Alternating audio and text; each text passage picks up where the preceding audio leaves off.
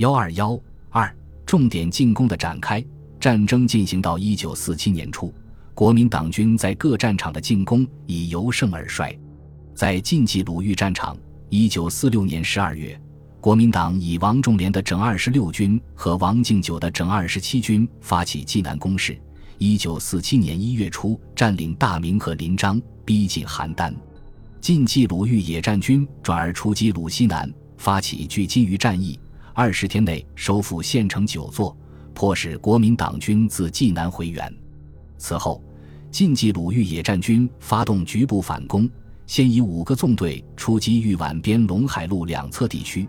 接着又于三月下旬到五月下旬在豫北发动攻势，收复了豫北大片地区。晋冀鲁豫野战军四纵陈赓部，从一九四六年十一月到一九四七年五月，也在晋南地区先后发起多次攻势。国民党军在豫北和晋南被迫收缩到安阳、新乡、临汾、运城等少数孤立据点。在华北战场，国民党军于攻占张家口之后，自1946年11月到1947年2月四次南进攻击易县，企图占领中共整个晋察冀区，但遇到了中共晋察冀部队的有力反击，进攻受挫。五月。中共晋察冀部队重组野战军，杨得志为司令员，罗瑞卿为政委，下辖三个纵队。在此前后，晋察冀野战军连续发起正太、清仓、保北战役，攻占了冀晋两省交界处的要点娘子关，控制了正太路大半，占领沧县、徐水，切断金浦路天津至济南段、和平汉路北平至保定段。经过大半年的作战。国民党军虽然占领了若干中共根据地，但远未达成其战略构想，机动兵力不足的弱点也在逐渐显现。高层已有这样的议论：败故败，胜亦不胜。盖每发动一攻势，胜后即将能机动之部队西攻于驻守，则尔后即无再主动能力。因此，国民党军的全面进攻已是心有余而力不足，不得不对未来的进攻计划重做检讨。一九四六年十一月十五日，陈诚在国防部作战会议上已经提出，为争取主动计，我应采取战略攻势、战术守势、分区扫荡原则，先肃清苏北、鲁南地区，再准备解决刘伯承匪部主力，进一步再准备对刘伯承、聂荣臻两股匪军联合之作战。十八日到十九日，陈诚在北平召开秘密军事会议。出席者有华东的顾祝同、王耀武，华北的李宗仁、孙连仲、傅作义，东北的熊式辉等。与会者多提到集中兵力打击中共主力的问题。陈诚总结为四点：兵力转用缅化重为寡，与空军密切协同，发挥特种兵效用，各战区协力。一九四七年初，国防部在作战检讨中认为，国军因受政略影响及局部状况之诱惑。致将主力逐渐分散于各战场，遂使主战场之陇海方面无法集住绝对优势及精锐之部队，以致进展迟缓。各战场之兵力均非绝对优势，以各个战场比较优势之兵力发动攻势，故不能获致重大之战果。同时，散布各战场之兵力因种种关系抽调转用，多不自由，以致每每发现良机而不能捕捉。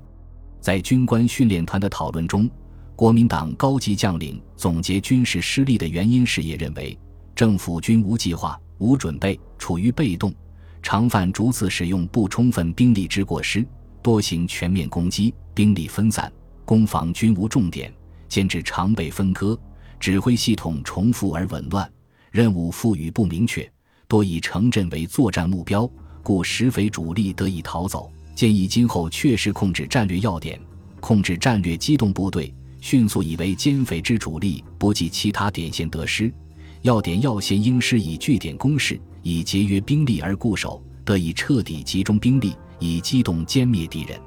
即便蒋介石也不能不承认，我军不知采取运动战，不知主动攻击敌人，只知以稳扎稳打为保存实力、观望不前之掩饰口号，或驻守一地。或阵不长蛇，首尾不能相应，余匪以运动集中，各个击破我军之机会。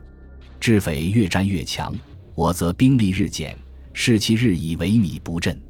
这些情况说明，国民党统帅部此时也认识到全面进攻在兵力调度上的困难和战略上的不利，而考虑对作战战略做出一定调整。一九四七年三月，国民党军在全国范围的进攻已成疲态，蒋介石决定改行重点进攻计划。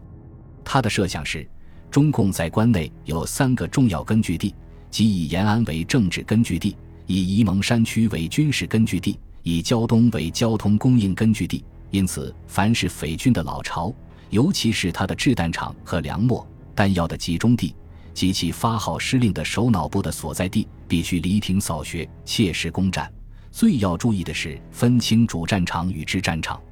我们在全国各剿匪区域中，应先划定匪军主力所在的区域为主战场，集中我们部队的力量，首先加以清剿。然后再集其余战场，同时在这个主战场中，又要先寻找匪军兵力最强大的纵队进攻，予以彻底的歼灭。根据这个设想，蒋将作战重点置于山东和陕北两地，前者是企图捕捉中共主力进行决战，或者至少将中共部队压过黄河再行歼灭；后者是企图摧毁中共首脑机关所在地。使中共陷于群龙无首之境，而在这两个战场中，蒋更注重山东战场。他认为，照现在的战局来观察，匪军的主力集中在山东，同时山东地当冲要，交通便利，有海口运输。我们如能消灭山东境内匪的主力，则其他战场的匪部就容易肃清了。所以目前山东是匪我两军的主战场，而其他皆是支战场。在主战场决战的时期，其他支战场唯有忍痛一时，缩小防区，集中兵力，以期固守。国民党军重点进攻的基本计划是：一、西北第一战区及徐州绥署同为本反击作战之主攻，分别与西安、徐州地区向北发起攻势。第一战区为西翼主攻，首先反击延安，摧毁中共党政军神经中枢。动摇其军心，瓦解其战志，削弱其对外声势，然后荡平陕北，东渡黄河，联系第二、第十二战区，续向北平艮石门支线进击，会合徐州绥署部队，协同郑州绥署，捕歼刘伯承部于晋、冀、豫、鲁边区地带。徐州绥署为东翼主攻，首先摧毁沂蒙山区陈毅根据地，消灭陈毅主力，控领山东。截断共军来自东北之外援，而后在北渡黄河，除以主力继续进出天津及其以北地区外，另以一部左旋于石门附近地区会合第一战区部队，协同郑州绥署补歼刘伯承部，肃清关内共军。二，郑州绥署应与华东、西北战场切取联系，以有限攻势拘束刘伯承部，并准备于后期作战中协同友军。围歼共军于晋、冀、豫、鲁边区。三、第十一战区确保寂静要点、要线，对当面聂荣臻部相继发起攻势，策应主攻作战。四、第十二战区及第二战区准备协同第一战区再进继之作战。五、东北保安司令部暂采战略持久，以待国军主力移师关外后，随同转移攻势，彻底歼灭共军。归附东北，国民党军队的重点进攻自一九四七年三月开始，以山东和陕北为中心战场，尤以山东战场投入兵力最多，战斗规模最大。蒋介石一直重视山东在战略上的地位，在军事部署上强调将国民党军队的主力集中在山东，因为山东地当要冲，交通便利，便于国民党军队与中共军队的决战。他认为，只要消灭了山东境内中共军队的主力，则其他战场的中共部队也就容易肃清了。蒋此时虽仍强调作战目标为收复据点、控制交通线，但在方法上则提出集中兵力、增加部队机动性的问题。山东战场的大规模战斗因此而展开。来无之败，负责国民党政府军全盘作战指挥的陈诚实不甘心，对于山东攻势。他下了绝大的赌注，集中了原徐州、郑州两个绥署的绝大部分机动兵力，将其编组为三个兵团。第一兵团司令汤恩伯指挥整编第二十五、二十八、五十七、六十五、七十四、八十三师，以临沂为中心，加强据点攻势，准备尔后向北推进。第二兵团司令王敬久指挥第五军及整编第七十、七十二、七十五、八十五师，以主力自宁阳、汶上东进，逐次攻击大汶口、泰安等要地。第三兵团司令欧震指挥第七军及整编第十一、四十八、六十四师，自兖州进出曲阜、邹县地区，并续向新泰、蒙阴地区攻击。三路互相协力，构成一个半月形攻击态势。第二绥区司令王耀武指挥第八、十二、五十四、七十三、九十六军；第三绥区司令冯治安指挥整编第五十九、七十七师；徐兖绥区司令李玉堂指挥整编第二十师，担任守备牵制任务。整编第九师为总预备队，全部兵力达到二十四个军四十五万人。作战基本目标是破匪于蒙山与宜山地区，与我决战。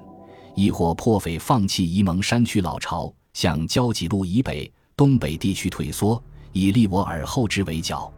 由于以往作战经常由于缺乏协同而被各个击破，此次攻击部队编组为兵团，强调统一指挥和行动。基本战法则改为加强纵深、密集靠拢、稳扎稳打、逐步推进，强调纵深配备与兵力密度。最重要的变化是。此次战役目标强调的是寻找中共主力决战，